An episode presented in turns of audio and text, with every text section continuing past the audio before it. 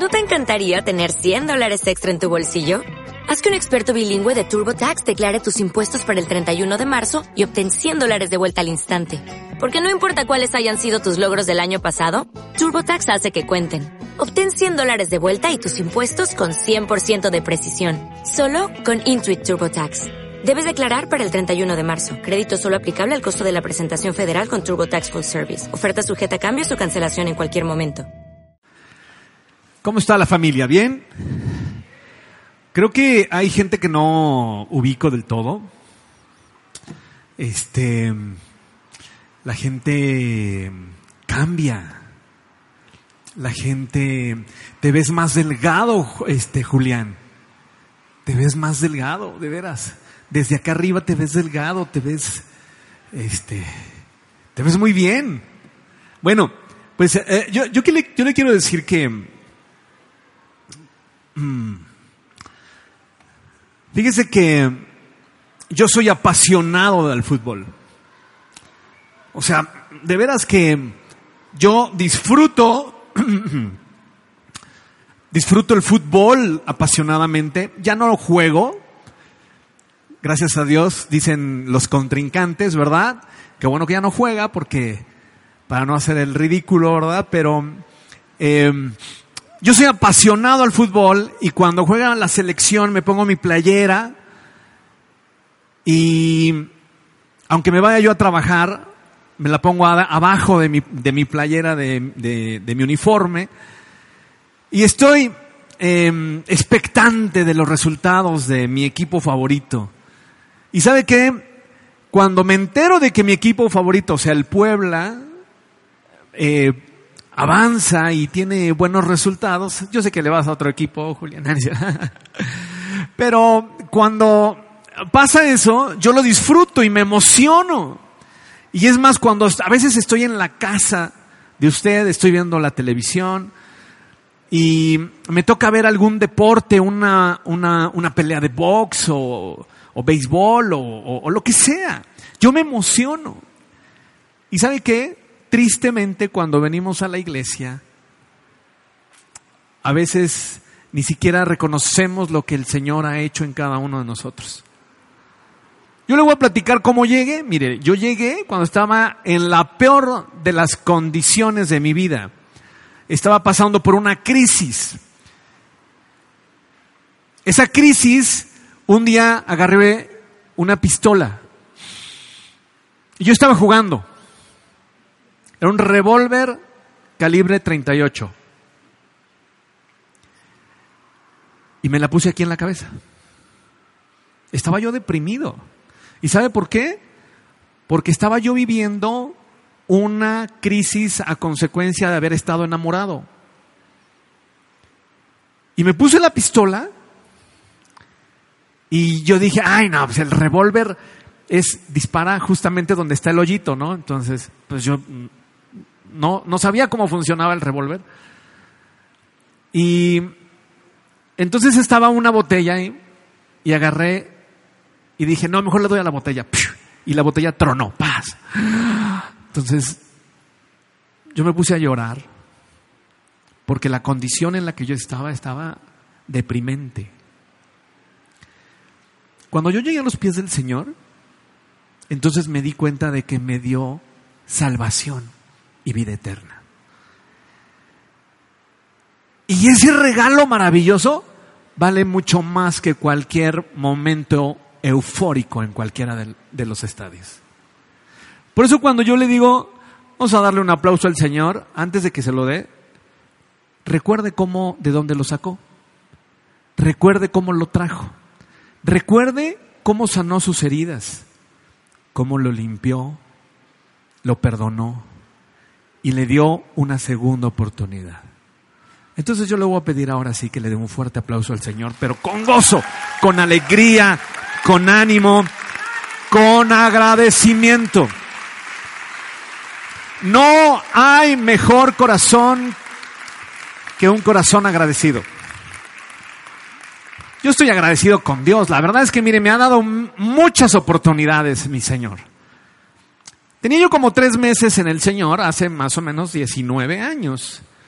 Yo llegué al Señor en noviembre del, dos, del 2000. Casi 19 años de estar caminando al lado, con el Señor. No al lado del Señor, sino con el Señor. Y yo recuerdo que tenía tres meses de estar en la congregación, en un grupo juvenil, bueno, que ya no era tan juvenil, ¿verdad? Eran jóvenes adultos. Y estaba yo ahí y hubo un viaje misionero. O sea, nos invitaron a ir de viaje misionero a la ciudad de Huachinango. Y bueno, pues eh, eh, yo llegué con dos maletas así enormes, como si me fuera yo a Europa. Así, así llegué con mis dos maletas. Y yo tenía una amiga, que hoy en día es mi esposa, y les platicaba yo en la mañana que yo llegué así porque yo estaba, yo, yo era medio sangrón. La verdad, digo, eh, medio, medio fresa, o sea, medio, medio fifí se les dice hoy. medio nada más, ¿eh? No, no mucho. Y entonces yo llegué con mis dos maletas porque me iba yo eh, viernes, sábado y domingo a Huachinango y yo llegué con mis dos maletas. Y eh, la persona que estaba ahí conmigo, o sea, era mi amiga, que hoy en día es mi esposa, me dijo, ¿cómo crees que llegas con dos maletas? Si los jóvenes para un viaje misionero ocupan una maleta así, para cinco días, cuatro días. Pues yo dije, bueno, pues ya ni modo, entonces, ¿qué hago? Me dijo, mira, sube una maleta primero al camión, te bajas del camión aquí, deja que se suban todos los chavos, y ya al final te subes la otra maleta como si nada más trajeras una, pues para que para despistar al enemigo si no te van a agarrar de bajada, ¿verdad? Entonces, bueno, yo bien obediente, agarré mi maleta, la subí, la primera, le eché ahí, pum, y después la segunda, bueno, pues hice tiempo y subí la maleta. Pero como me subí al último, ¿qué cree que pasó? Pues me tuve que sentar en el pasillo, ya todos los lugares estaban ah, ocupados, y me quedé en el pasillo, y casi, casi en la entrada. Entonces estaba el chofer, yo estaba en el pasillo, ahí por donde está la palanca de velocidades, un poquito más atrás, y aquí estaba el pastor, iba en el, la primera, en el primer asiento. Y dijo el pastor, voy a pasar lista. Y empezó, Felipe Adame, vaya, Felipe ya ni iba, ya estaba casado, creo. Y empezó Felipe Adame, y, y empezó a pasar uno por uno. Y cuando dijo Lalo Cuautle, yo le dije, presente. Y agarró y me dijo, yo no te conozco. ¿Sabes a qué vas? Y le dije, sí, a un viaje misionero. No, no, no, no me queda claro. Ah, sí, sí, sí. Y agarró y me dijo, yo no te conozco, pero si te portas mal, te regreso. Y yo dije, bueno, está bien, está bueno. Entonces traté de portarme lo mejor posible, ¿verdad? Quiero decirle que en este viaje yo era del ministerio de los mimos. O sea, nos pintábamos la cara así como mimos y hacíamos representaciones eh, en mímica, obviamente, ¿no? Entonces una de mis maletas, fíjese nada más, si usted no, no ha pertenecido al ministerio de mimos, pues en una de mis maletas yo saqué un banquito, pum, muy profesional el asunto, saqué una mesita, más profesional todavía, ¿verdad? Y después saqué un espejo que me daba la oportunidad en el momento de maquillarme que me viera yo casi casi la oreja del otro lado. Mientras todo el equipo de mimo se me quedaba viendo como diciendo, ¿y este sangrón qué le pasa? ¿No? Pues, si nada más se trata de, pintarnos la cara y empezar en acción. Me compré mi pintura que era la más profesional, la única, la profesional. Todo era muy, muy, el asunto muy fresa. Hasta que me empezaron a decir, me prestas tu pintura, me prestas tu talco, y me prestas no sé qué, me prestas el telate. Hicieron un desastre de todo lo que yo llevaba. Y bueno, pues terminó el viaje misionero, el Señor me transformó en ese viaje. Y bueno, tuvimos que regresar. A la semana siguiente, hagan de cuenta que de este lado, el grupo juvenil, 100 jóvenes. El pastor Alex dice, a ver, necesitamos que alguien vaya a apoyar con los niños, que alguien vaya a servir cada semana, por favor, ¿quién está interesado en ir? Miren, todos los de acá volteen para acá. Todos, todos, todos, todos. Así estaba el grupo. Ah, todos así. Como aguacates, ¿verdad? No, yo no voy. y nada más había una mano. Yo, yo, yo, yo, yo, yo. Yo dije, yo, yo voy. Entonces el pastor me dijo, tú no vas. Me sentía yo mal. Y me dijo al final, te digo por qué. Pues él me explicó que estaba yo muy pequeño en Cristo como para tener una responsabilidad de estar viajando. Y era lógico. Sale. Yo en algún momento dije, mm, agarro mi camioneta, mi coche y me voy cada semana. No, porque bueno que no lo hice. Me iba yo a meter en problemas. Como a los seis meses más o menos, para que tenga usted una idea, resulta ser que agarró y el pastor un día me agarró así me dijo, oye, ¿todavía estás interesado en ir en Huachinango, ir a Huachinango? Y le dije, sí. Dice, lo que pasa es que el pastor de Zacatlán, que está a la mitad del camino, necesita un joven. Y yo dije, sí, sí, sí, sí, como usted quiera. Y me dijo, pero pensándolo bien, el de Amozoc también necesita ayuda. Y yo dije, ok, pues el de Amozoc está aquí cerquita, ¿no? Por fin que me dijo, yo te aviso después. Pasaron otros seis meses y me volvió a decir, ¿todavía estás interesado en ir a Huachinango? Y yo le dije, sí, sí, sí, estoy interesadísimo en ir a Huachinango. Y me dijo, bueno, déjame ver porque creo que ahí en, eh, en Chachapa tenemos una obra y a lo mejor te coloco ahí. Ah, está bien. Pasó como ocho meses más o menos. Y un día se agarra y me dice, ¿qué onda con lo de Huachinango? ¿Todavía estás interesado en ir a Huachinango? Y le dije, sí, preséntate mañana a las cinco de la tarde con el pastor de allá. Yo dije, ah, caray. Pues entonces agarré mi coche y lo, ¡pum! fuga, ¿no? Al día siguiente yo me presenté a las 5 de la tarde y me dijo, ¿sabes qué? Mañana quiero que vengas a, a poner las sillas a las 7 de la mañana. Y yo le dije, perfecto, pastor. Entonces ahí aprendí a poner las sillas en una congregación. No, no crea que se ponen así, ay, muy fácil, ¿no? Agarran y se ponen así las sillas. ¿Usted, usted cómo le haría? ¿Así? ¿Así las pone? ¿Usted sabe una técnica diferente de cómo se ponen las sillas? Le voy a decir cómo se ponen las sillas en una iglesia. Se agarra un trapito. Señor, yo bendigo esta silla. Que la persona que se siente en este lugar, Señor, tócala. Yo la limpio, Señor. Pero, Señor, tú limpia el corazón de esa persona que viene. Así se pone cada silla. Imagínense cinco mil sillas. Ah, no es cierto. Imagínense como, no sé, como 50 sillas. A lo que voy es que así estuvimos desde las 7 de la mañana y nos dieron pues las 11 del día, a la hora que arrancó la reunión. Arrancó la reunión, empezó el tiempo de la alabanza, tiempo padrísimo.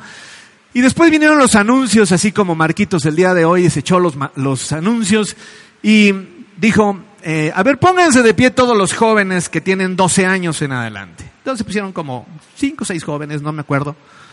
Y dijo a partir, a ver, Lalo, vente para acá. Entonces yo bien obediente pasé al frente y me dijo, dijo a, a toda la congregación, a partir de hoy, pongan atención, a partir de hoy, el nuevo pastor de jóvenes es Lalo. Entonces yo volteé y le dije, no, espérate, yo nada más vine, a, por, a, limpiar sillas, a, poner sillas. Y me dijo, no, no, tú tranquilo. Y había un pastor de jóvenes que se llamaba Abraham. Y le dijo, Abraham, al final de la reunión platicamos. Las oportunidades llegan en el momento que menos uno lo espera. Y es, es una decisión personal que cada uno de nosotros tomemos esas oportunidades o hagamos a un lado las oportunidades. Ahí estuvimos trabajando cerca de un año con los jóvenes. Después estuvimos trabajando hasta que me casé. Después estuvimos trabajando con Alex allá en la hacienda, yo creo que unos dos años más, tal vez, dos, tres años. Y después, cuando abrimos el manantial, digo abrimos porque este, a mí me tocó también empujar la puerta, ¿verdad, Felipe? Este, cuando abrimos el manantial, pues nos dieron eh, el, el privilegio de trabajar con los jóvenes. Eso ya tiene 11 años. Ayer se cerró un ciclo con nosotros Y nosotros entregamos una buena parte del sector juvenil a un matrimonio padrísimo que seguramente usted como papá lo va a disfrutar mucho con sus hijos. Es Germán y Chío, que yo estoy seguro que va a ser una gran bendición para los jóvenes. Nosotros nos vamos a quedar solamente con una parte, con los em, universitarios, pero también con los, em, ¿cómo se llama? Productivos, o sea, los que trabajan. Y créame que eh, tomar esa responsabilidad, tomar esa eh, oportunidad, no es fácil. Pero yo le quiero decir que las mejores oportunidades son para los hijos de Dios las mejores oportunidades de trabajo es para los hijos de Dios. Las mejores oportunidades ahí para hacer negocios son para los hijos de Dios. Las mejores oportunidades en, las escuelas, en las becas son para los hijos de Dios. Las mejores oportunidades en, en nuestra salud son para los hijos de Dios. Pero depende de que los hijos de Dios las tomen, las abracen, las atesoren, peleen, ¿verdad?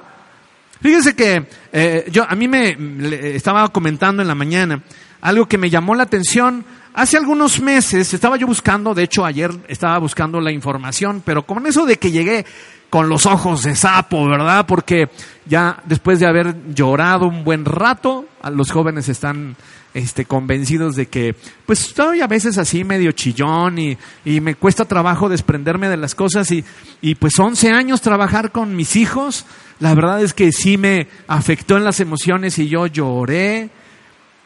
Hice un recuento, pasaron, no sé, más de 300 y cacho de jóvenes, 350 jóvenes, en, a lo mejor un poco más, decíamos, ¿verdad? Ayer estábamos platicando.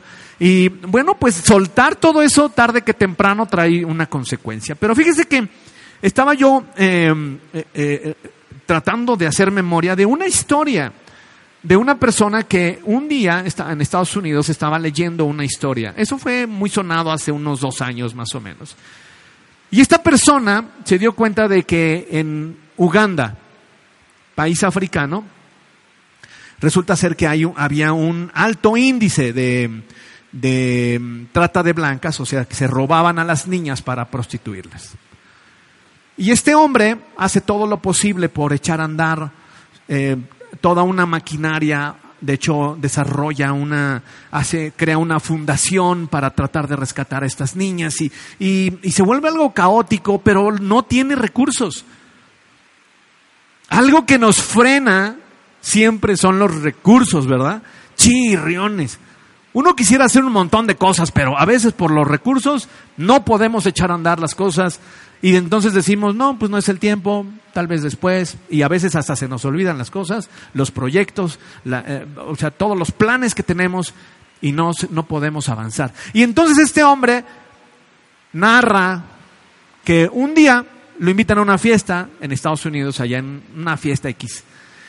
Y resulta ser que en esa fiesta, aunque él no quería ir, conoce a la, a la que era embajador de Uganda en Estados Unidos, una mujer. Entonces él se entera de esta noticia, o sea, estando ahí cerca, ahí en la mesa, casi casi, y le hace la propuesta y esta mujer le dice, yo le voy a dar todos los recursos que usted necesita para echar a andar todo esto.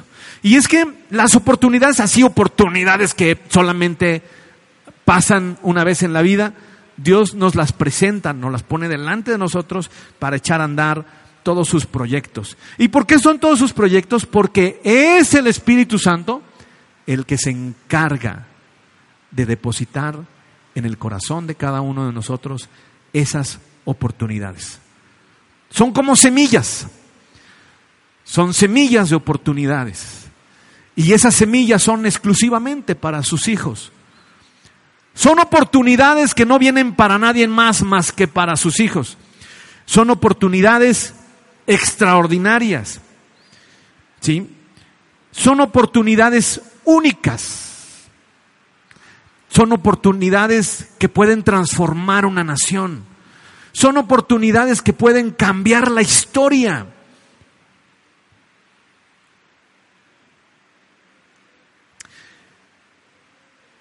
¿Me puedes acompañar a Segunda de Reyes, por favor? Ah, no me acuerdo si era de Reyes. Sí. Segunda de Reyes, capítulo 5, verso del 1 al 14.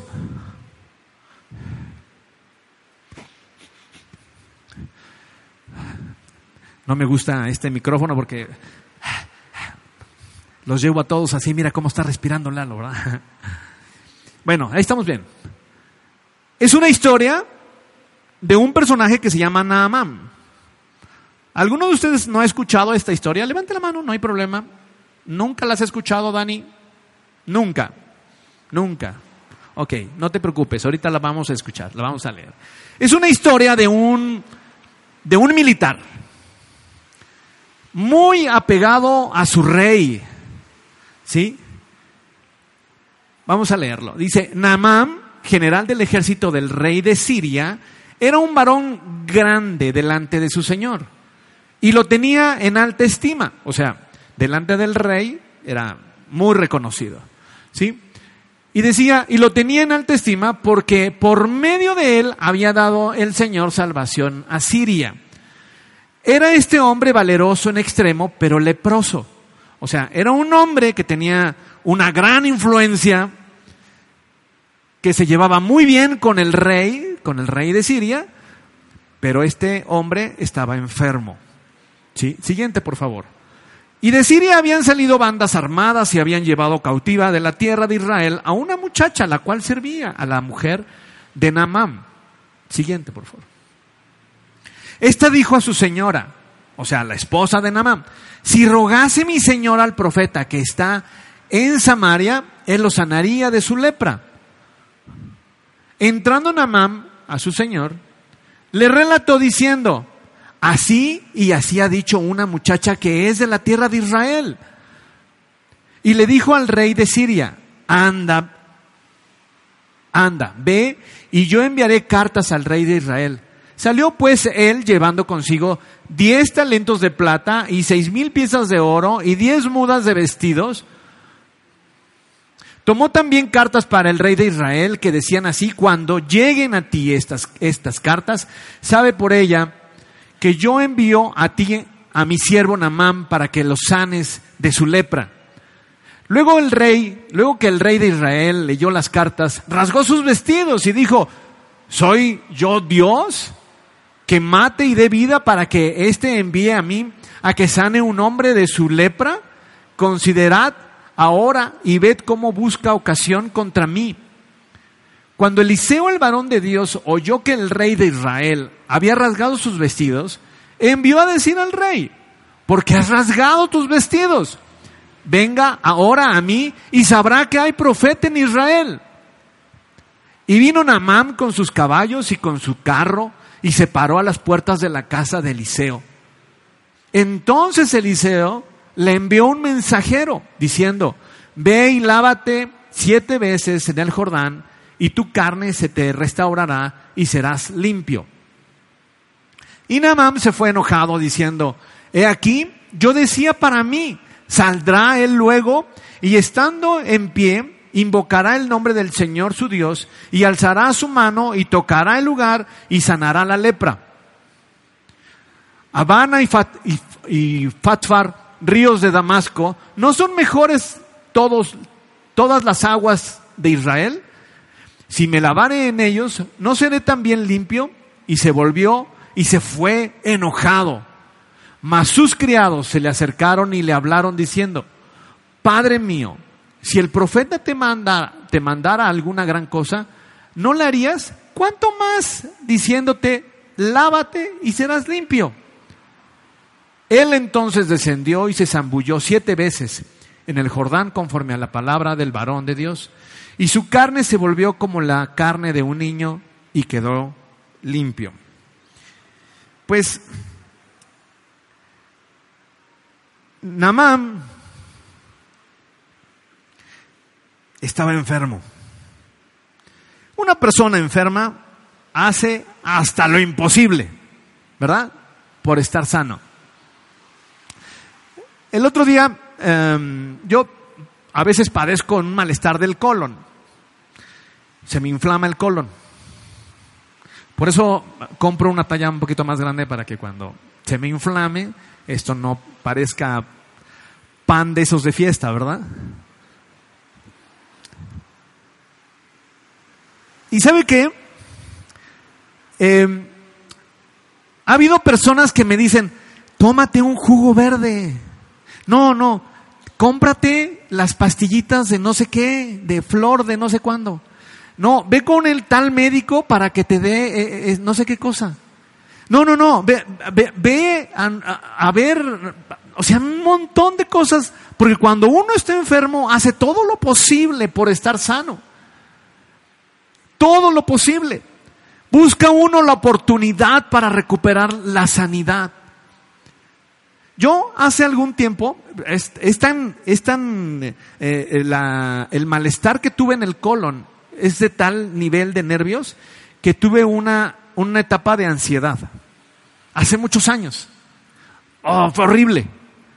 Y yo, yo clamaba a Dios y le decía, Señor, ya sáname, porque mira que de veras estoy haciendo sufrir a mis hijos, a mi esposa, o sea, no, era horrible eso.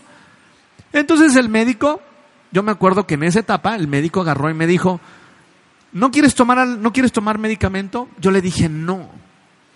Entonces me dijo, ¿sabes qué? Vas a tener que caminar. Y caminaba yo, dejaba yo mi coche acá afuera, y me iba yo al IMSS San José caminando, porque tenía yo que ver algunos negocios allá. Y después de llegar al IMSS San José, ah, que está lejos, no está cerca. Tenía yo que pasar al Liste, caminando. Y después del Liste, pasaba yo al Istep. Y después ya venía por mi coche. Me echaba más o menos unos 10 kilómetros, 8, 10 kilómetros diarios caminando. Porque yo estaba queriendo agarrar la oportunidad de estar sano. ¿Y sabe qué pasó? Pasó la policía. Para aprovechar tu oportunidad debes aprender a escuchar.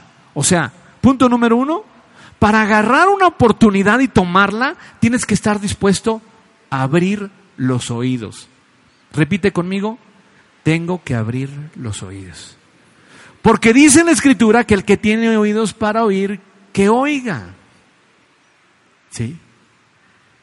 Namán estaba en una condición donde tenía lepra. Mire, yo no he visto a nadie que tenga lepra. Pero nada más de saber cómo era, ay, nanita, ni siquiera la gente se acercaba para no ser contagiada. Yo creo que era una enfermedad terrible, pero terrible, de eso feo que se tenía que aislar la gente. ¿Y sabe qué? Nosotros tenemos que tener la disposición de escuchar. Dice ahí, ¿me puedes poner los, el, eh, Segunda de Reyes, eh, dice, y de Siria había salido y, y, había llevado cautiva a la tierra de Israel una muchacha de la cual servía a la mujer de Naamán. Next. Esta dijo a su señora, si rogase mi señor al profeta que está en Samaria, él lo sanaría de su lepra. Siguiente, y dice, y entrando Naamán a su señor, le relató diciendo, o sea, Naamán escuchó, y eso es lo que nosotros tenemos que hacer escuchar primero. Para tomar las oportunidades nosotros tenemos que aprender a escuchar. Mire, yo le voy a hablar a los empresarios. A ver, eh, ¿quién tiene una empresa, aunque sea chiquita? ¿Quién la tiene? Eh, bueno, bueno, muy bien, muy bien. Hay oportunidades de negocio que si usted no pone atención se le van. ¿Escuchó bien? Hay oportunidades de negocio que si usted no pone atención, se le van. Usted tiene que tener las antenitas de vinil perfectamente bien enfocadas para cuando viene una propuesta de negocio, hay que entrarle al negocio. ¿Y sabe quién lo hace? El Espíritu Santo es el que se encarga de poner esta semilla. El Espíritu Santo es el que se encarga de avisarte, es este negocio. Abusado. Éntrele. O no le entres. O hazlo crecer. O invierte. O no inviertas. ¿Sí? Hay dos tipos de personas. Una persona son las prudentes, ¿verdad? Y las otras son los valientes. Los prudentes. Para atravesar el periférico, aquí por Angelópolis, ¿qué se necesita? ¿Ser prudente o valiente? Prudente, ¿verdad? No, pasan un montón de carros y un montón de carriles. Pues ahí tiene uno que ser prudente. Pero no falta el imprudente que es valiente, ¿verdad? ¿Ha visto a los, los chicos como cuando están pasando la, cuerda? Bueno, antes eso eso se estilaba, ¿no? Jugar la cuerda. ¿Cómo se mete un, una persona a la cuerda? Así como que le va uno finteando hasta que se mete uno. Y así algunos nos atravesamos. Somos valientes. Los valientes detectan las oportunidades. El valiente no se raja. El valiente ubica la oportunidad y dice, esta es una oportunidad de hacer algo. Se arranca. Yo he visto muchos valientes aquí que se han arrancado con sus proyectos, se han arrancado, han invertido, le han echado ganas. A veces no del todo salen las cosas, pero son valientes. Y el prudente dice, no, yo con mi sueldo aquí me quedo. Seguro, yo prefiero ganar algo estable y no me arriesgo. Mejor aquí me voy. Ah, no, pero el valiente dice que a cómo me vendes los tenis, ¿le voy a ganar tanto? No, pues sí le entro. Estaba, estaba trabajando con un joven el día, en estos días. Y estábamos hablando acerca del costeo de unas gelatinas. Entonces me dijo, ah, es que voy a vender gelatinas. Y yo le dije, bueno, porque me da mucho gusto, qué padre, es, de eso se trata, tener gente con visión, gente que quiera hacer las cosas. ¿Y cuántas piensas vender? Ah, me dijo, 10 gelatinas. No, vamos a vender 200 gelatinas. Yo le dije, vamos a vender, si se puede vender 200 gelatinas. Entonces vamos a, diseñar una estrategia para vender 200 gelatinas. A ver, ¿quién me, ¿quién me podría decir, yo tengo una estrategia para vender 200 gelatinas diarias? A ver, que levante la mano, que diga, ese muchacho trabaja duro, sí, yo sí le creo. Él tiene una mentalidad empresarial. A ver, ¿quién más diría, yo tengo una estrategia para vender 100 gelatinas diarias? ¿Quién? ¿Quién? ¿Quién me diga? Sí, es que es alcanzable. Miren, las mejores oportunidades son para los hijos de Dios. El problema es que decimos, gelatinas, no, no, mejor vamos a vender otra cosa. Pero siguen siendo excelentes oportunidades. ¿Sí? Mire, en el libro de jueces capítulo 3, verso 31, ya se me está yendo el tiempo, por favor, en el libro de jueces, dice, después de él fue Samgar, hijo de Anat, el cual mató a 600 hombres de los filisteos con una aguijada de bueyes. Y él también salvó a Israel. ¿Alguien me puede decir qué es una aguijada? ¿Alguien sabe qué es una aguijada? Goguéalo. ¿Qué es una aguijada?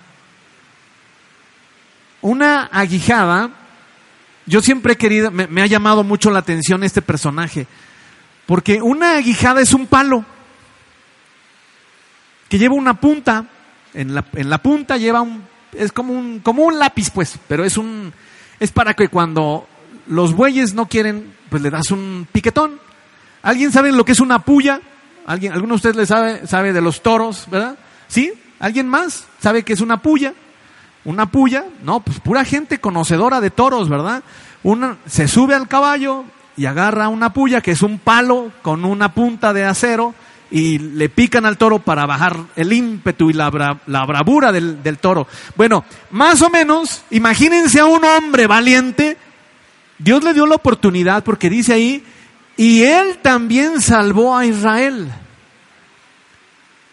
Es que con esa valentía, el Señor le da un palo y con ese palo se descabecha a 600 filisteos.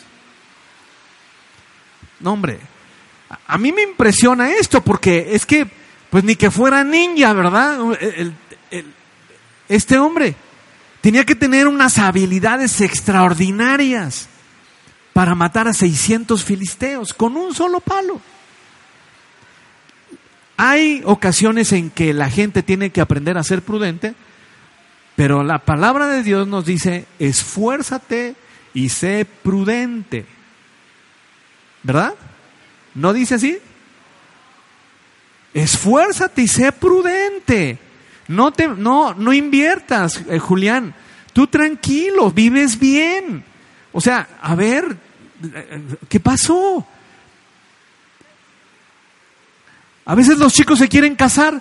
No, no, no, no, no, no. Ah, es como si yo llegara y le dijera, a ver, un joven por aquí donde está un joven, un soltero, hija, esfuérzate con tus amistades, pero sé prudente.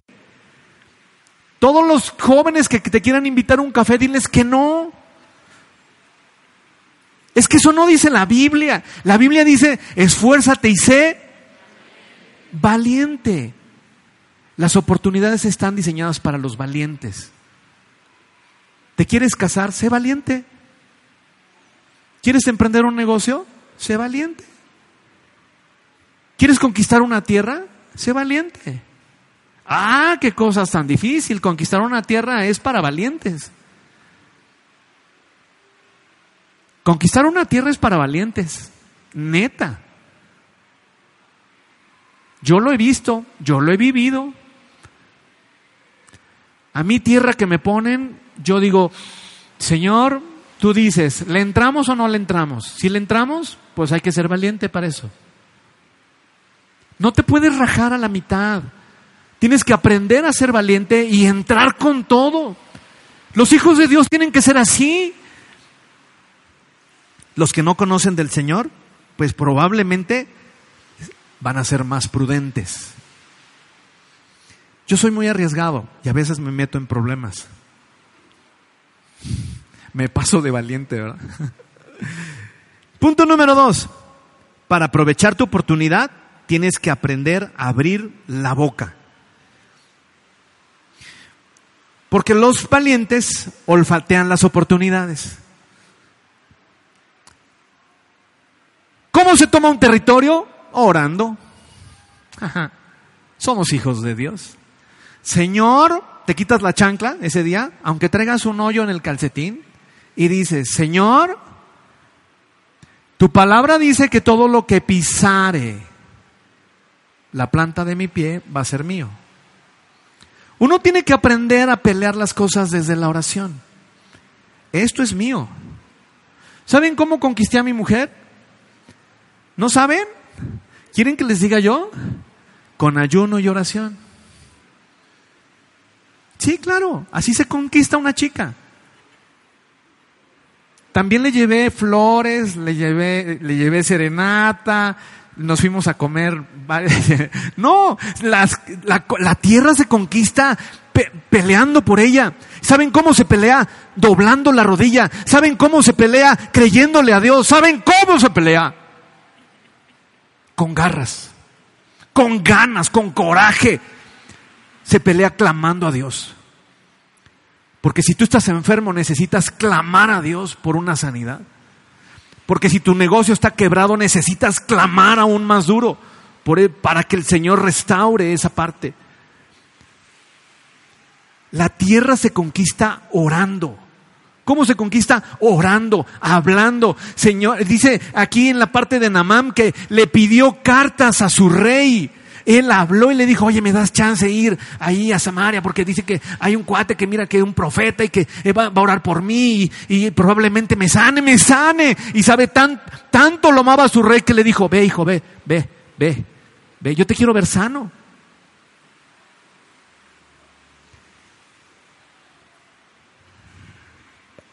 para obtener las, las bendiciones de las oportunidades, hay que orar. Hay que orar. Hay que orar. Yo trabajo en una empresa padrísima. Pero un día me dijeron, ¿quieres Tlaxcala? Y yo dije, déjame ver. Y fui y inspeccioné Tlaxcala. ¿Usted conoce Tlaxcala? A ver, ¿quién sí conoce Tlaxcala? Levante la mano. Bueno. ¿Sabe qué? Es mi Tlaxcala. Perdóneme. Es mi Tlaxcala. Porque el Señor me entregó en mis manos esa tierra.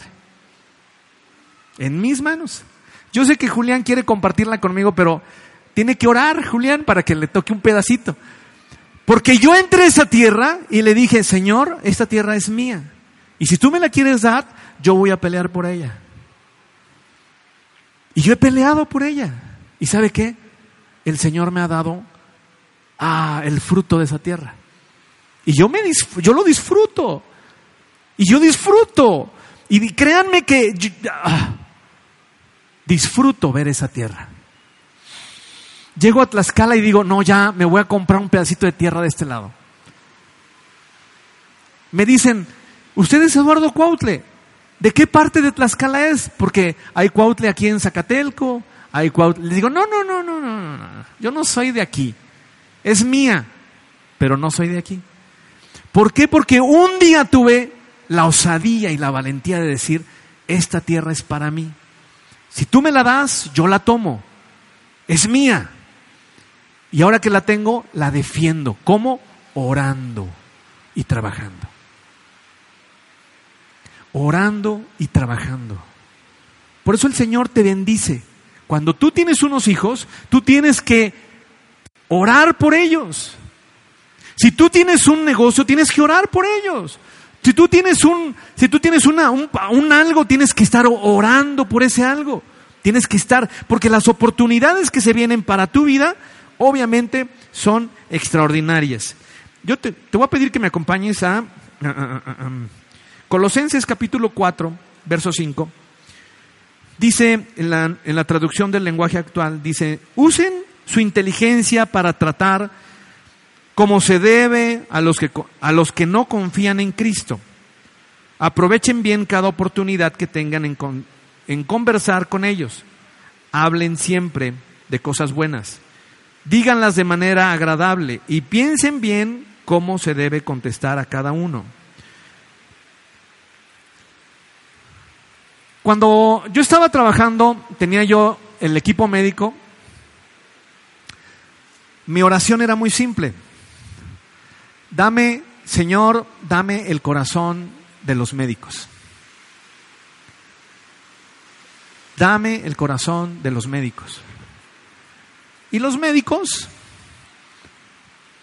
me apreciaban. Nunca le pedí el corazón de los empresarios hasta que uno de ellos me timó, ¿verdad? Hoy en día, ¿saben qué les digo? Señor, dame el corazón de mis clientes. De todos. De todos mis clientes, Señor, dame el corazón de esos clientes. ¿Y saben cómo me tratan mis clientes? Don Lalo, ¿cómo estás? Yo les digo, no me digan Don Lalo, me, hacen sentir viejito, ¿verdad? Pero llegan y me dicen, déjeme darle un abrazo. Y me dan un abrazo y, y, y ¿cuándo nos, van? nos vamos a ir a comer el mole que está pendiente, ¿verdad? Y es fruto de la oración. Señor, dame el corazón de mis clientes. Teniendo el corazón, tenemos su cartera. ¿O no? ¿O no, Fer? Entonces, es un principio de negocios. Señor, dame el corazón. Tarde que temprano, yo los trato bien, yo les hablo la verdad, yo les ofrezco mi mejor servicio y los hago sentir como si fueran parte de mi familia y ellos me aman porque me lo demuestran llevándome más clientes. Entonces el Señor es el que está haciendo la obra. Son oportunidades del día a día.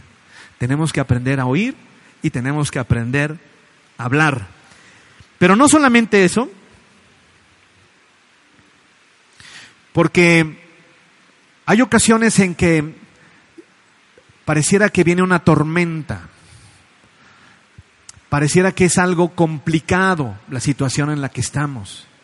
Y en medio de esa tormenta, ah, cómo nos cuesta trabajo salir de esas tormentas, cuando las cosas no salen bien cuando en el matrimonio las cosas no funcionan del todo. Entonces esas oportunidades para ser de bendición, ¿qué pasa? A mí me encanta ver a los matrimonios de esta congregación. Les voy a decir por qué. porque todos ellos son luz en medio de la oscuridad. Donde quiera que se pare un matrimonio del manantial, da testimonio de que Cristo está en esa, en, en esa casa, en ese matrimonio. Porque yo conozco casi a todos los matrimonios, casi a todos. Y esos casi a todos me bendice saber cómo, se, cómo, cómo abrazan las promesas de parte de Dios.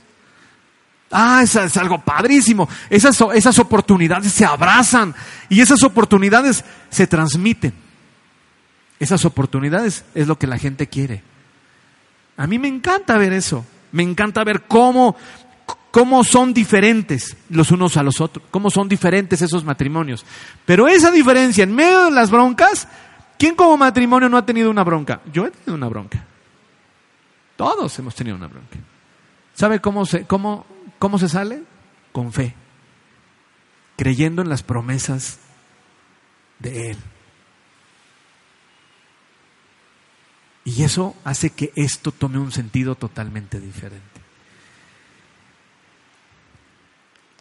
Para poder aprovechar las oportunidades, también hay que abrir la mente. Namam tenía un problema. Era gente fifí del ejército de Siria. Era un picudazo, un coronel, un general, un algo que era muy, pero muy, pero muy bueno. Y como tenía esas características, ¿sabe cómo demandaba que lo trataran? No, pues de una manera especial, ¿no? Es que cuando la gente tiene un cierto nivel social, quieren que los traten de manera diferente. ¿No se ha topado con alguien que le dice, pero sí sabes con quién estás hablando? Pero sí sabes con quién, digo, hay distancias entre uno y otro. Namam era una persona así, pues es todo un personaje, vaya. Y Namam se ofendió de que el profeta mandó a uno de sus colaboradores para que le dieran las instrucciones. Además de que le dijeron, vete y te zambulles en el, en el río. Y dijo, ¿qué? Pero, pero ¿qué les pasa a este cuate, a este profeta? ¿Pero qué, dónde tiene la cabeza? ¿Qué no sabe que yo soy Namán? El dueño de esta empresa, ¿verdad? ¿Qué no saben que yo soy fulano de tal, el que dio esta aportación al gobierno? ¿Qué, qué no saben que, que yo soy fulano de tal? O sea, yo me, mi hermana es muy chistosa. Qué bueno que no está porque no ha venido, pero el otro día me estaba platicando que tuvo un problema en el banco. Y le dije, ¿y, cómo lo resolviste? Yo me estaba riendo, ¿no? Y dijo, es que yo le dije al gerente, ¿y que no sabe que yo soy hija de don Baltasar Cuautle? Ah, bueno, está bueno. Desgraciadamente, la gente busca ser reconocida. Y a veces, para aprovechar las oportunidades, tenemos que hacer a un lado esa maraña que tenemos aquí arriba para poder seguir aprovechando las oportunidades. ¿Cómo se genera el cambio de mentalidad? Orando. Orando. Mire, la oración hace que ese ese, ese proceso que Dios hace con las oportunidades se convierta en una incubadora de oportunidades. Esa, esa, esa, esa, actitud que nosotros tenemos al estar orando es cambiar nuestra mentalidad, porque reconocemos que por muy buenos que seamos nosotros, si nosotros no llegamos delante de la presencia de Dios y no clamamos a Él, entonces no vamos a poder obtener más beneficios. ¿Quieres una empresa? Ora, como decía yo hace rato.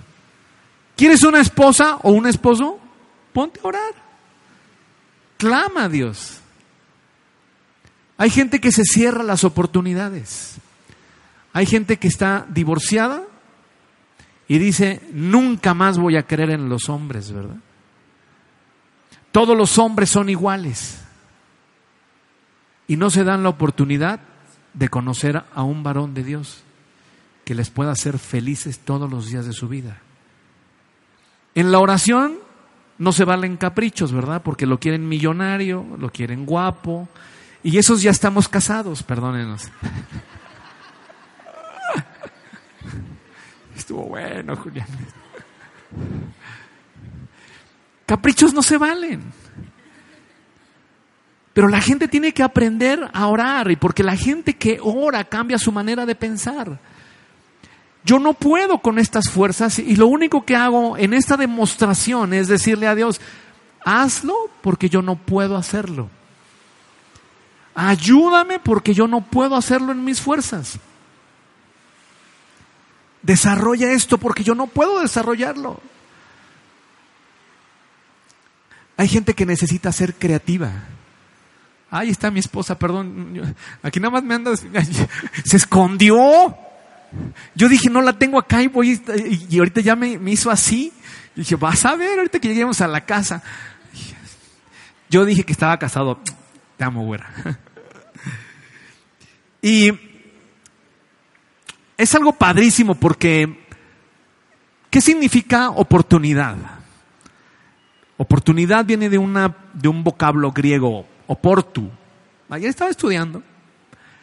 Oportu tiene que ver con un puerto, llegar a puerto, poderse estacionar.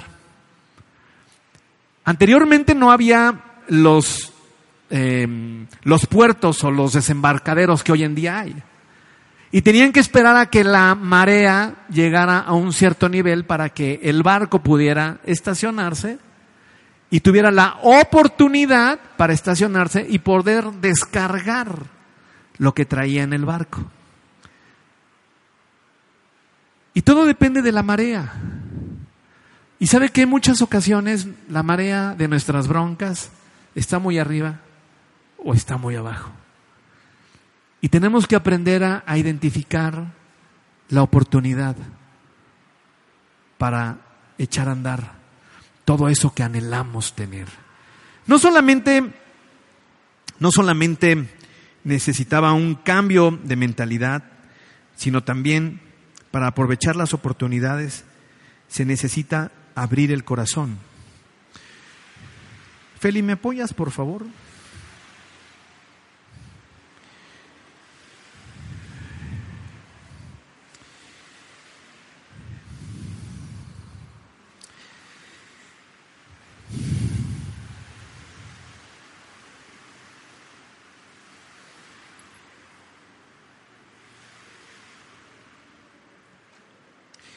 Namán tuvo que humillarse. A lo mejor se pudo haber zambullido tres veces en el río y decir, pues no pasa nada, ya me voy, bye. Al fin que conozco a los mejores médicos, ya me voy.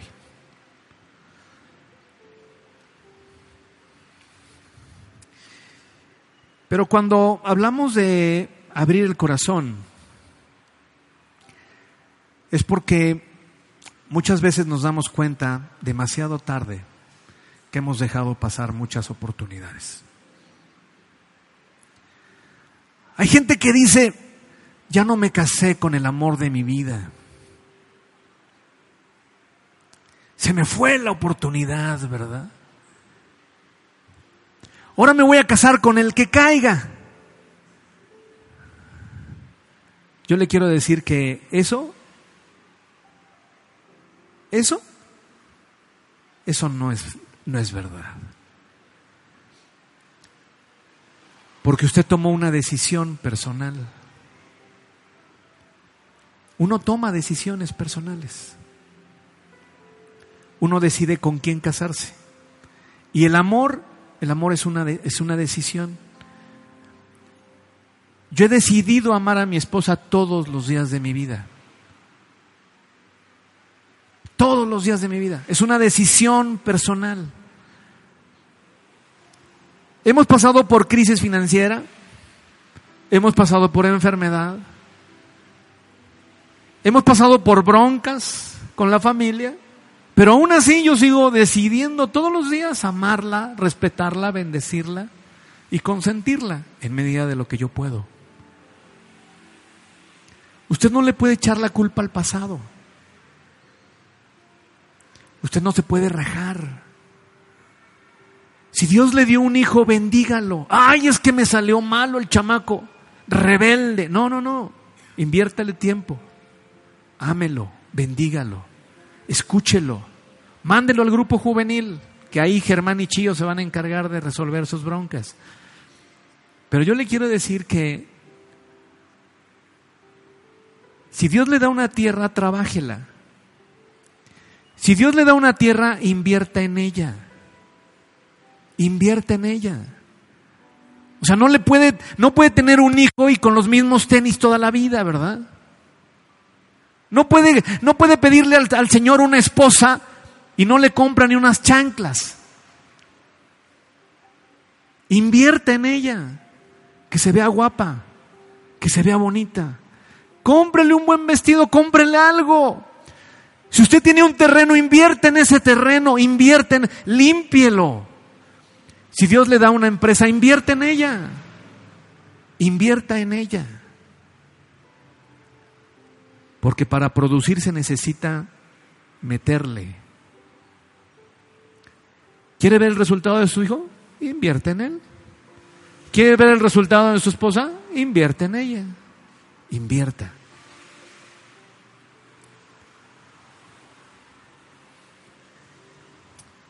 Dios nos da la oportunidad de tener esto y mucho más.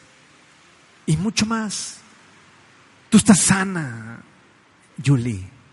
Tú estás sana. Porque has invertido en fe. Y eso trae una recompensa, Julie. La fe es algo extraordinario. Y yo le quiero decir, ya para terminar, que si usted en algún momento sintió que se le han ido oportunidades, yo le voy a pedir que se ponga de pie. Que ha desaprovechado esas oportunidades.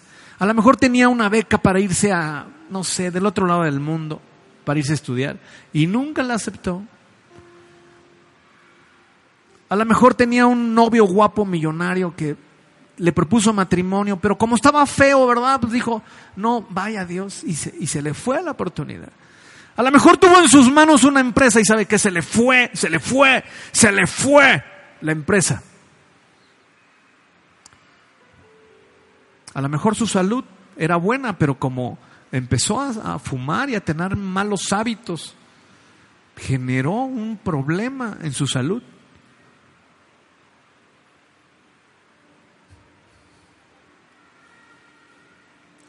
Pero yo le quiero decir que usted está en el mejor lugar.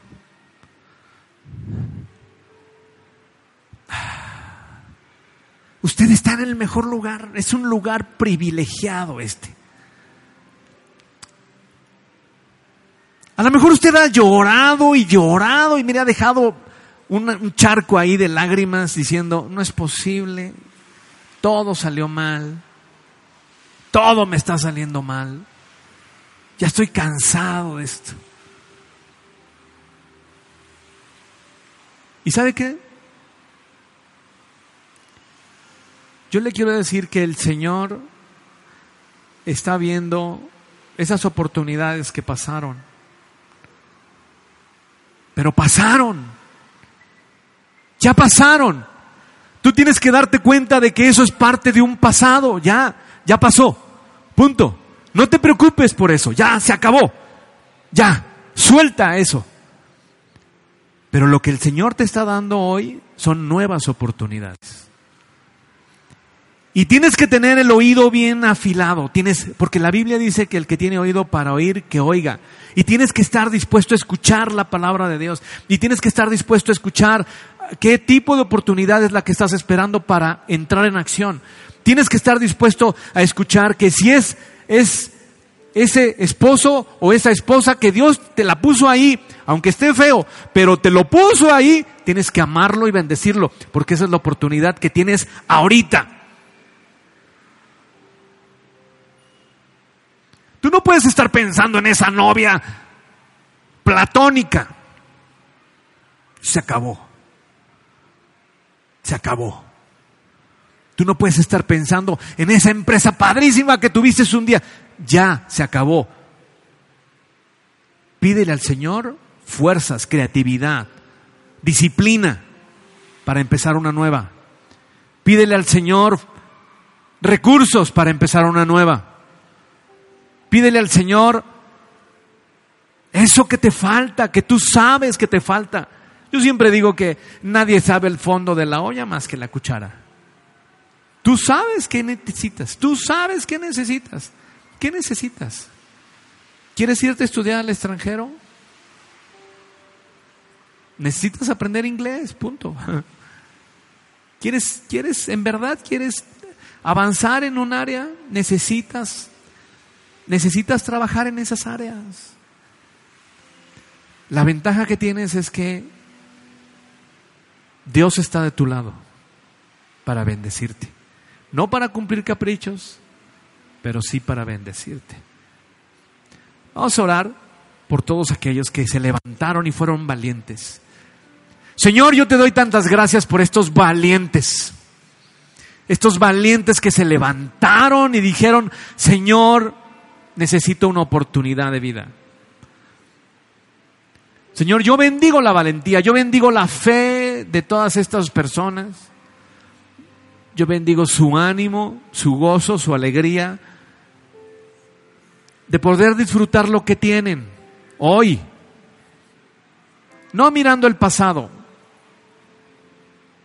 Señor, ayúdales a obtener estas a obtener estas oportunidades y llénalos de bendición. Llénalos de bendición. Señor, los bendecimos. Declaramos que su fe, la fe que tienen cada uno de ellos en esto que han clamado por una bendición especial, los alcanza, los rebasa y disfrutan de los beneficios. Te damos tantas gracias, Señor, por esta tarde y por estos valientes que se levantaron hoy creyéndote a ti, solamente a ti.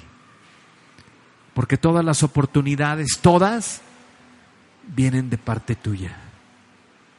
Y los bendecimos en el nombre de Cristo Jesús. Amén. Amén.